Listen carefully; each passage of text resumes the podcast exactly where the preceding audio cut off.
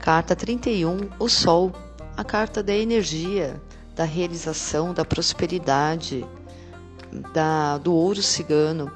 O único alerta para esta carta talvez seja o excesso de vaidade. O mundo não gira ao meu redor. É uma carta muitíssimo positiva e para o tempo é uma carta muito rápida.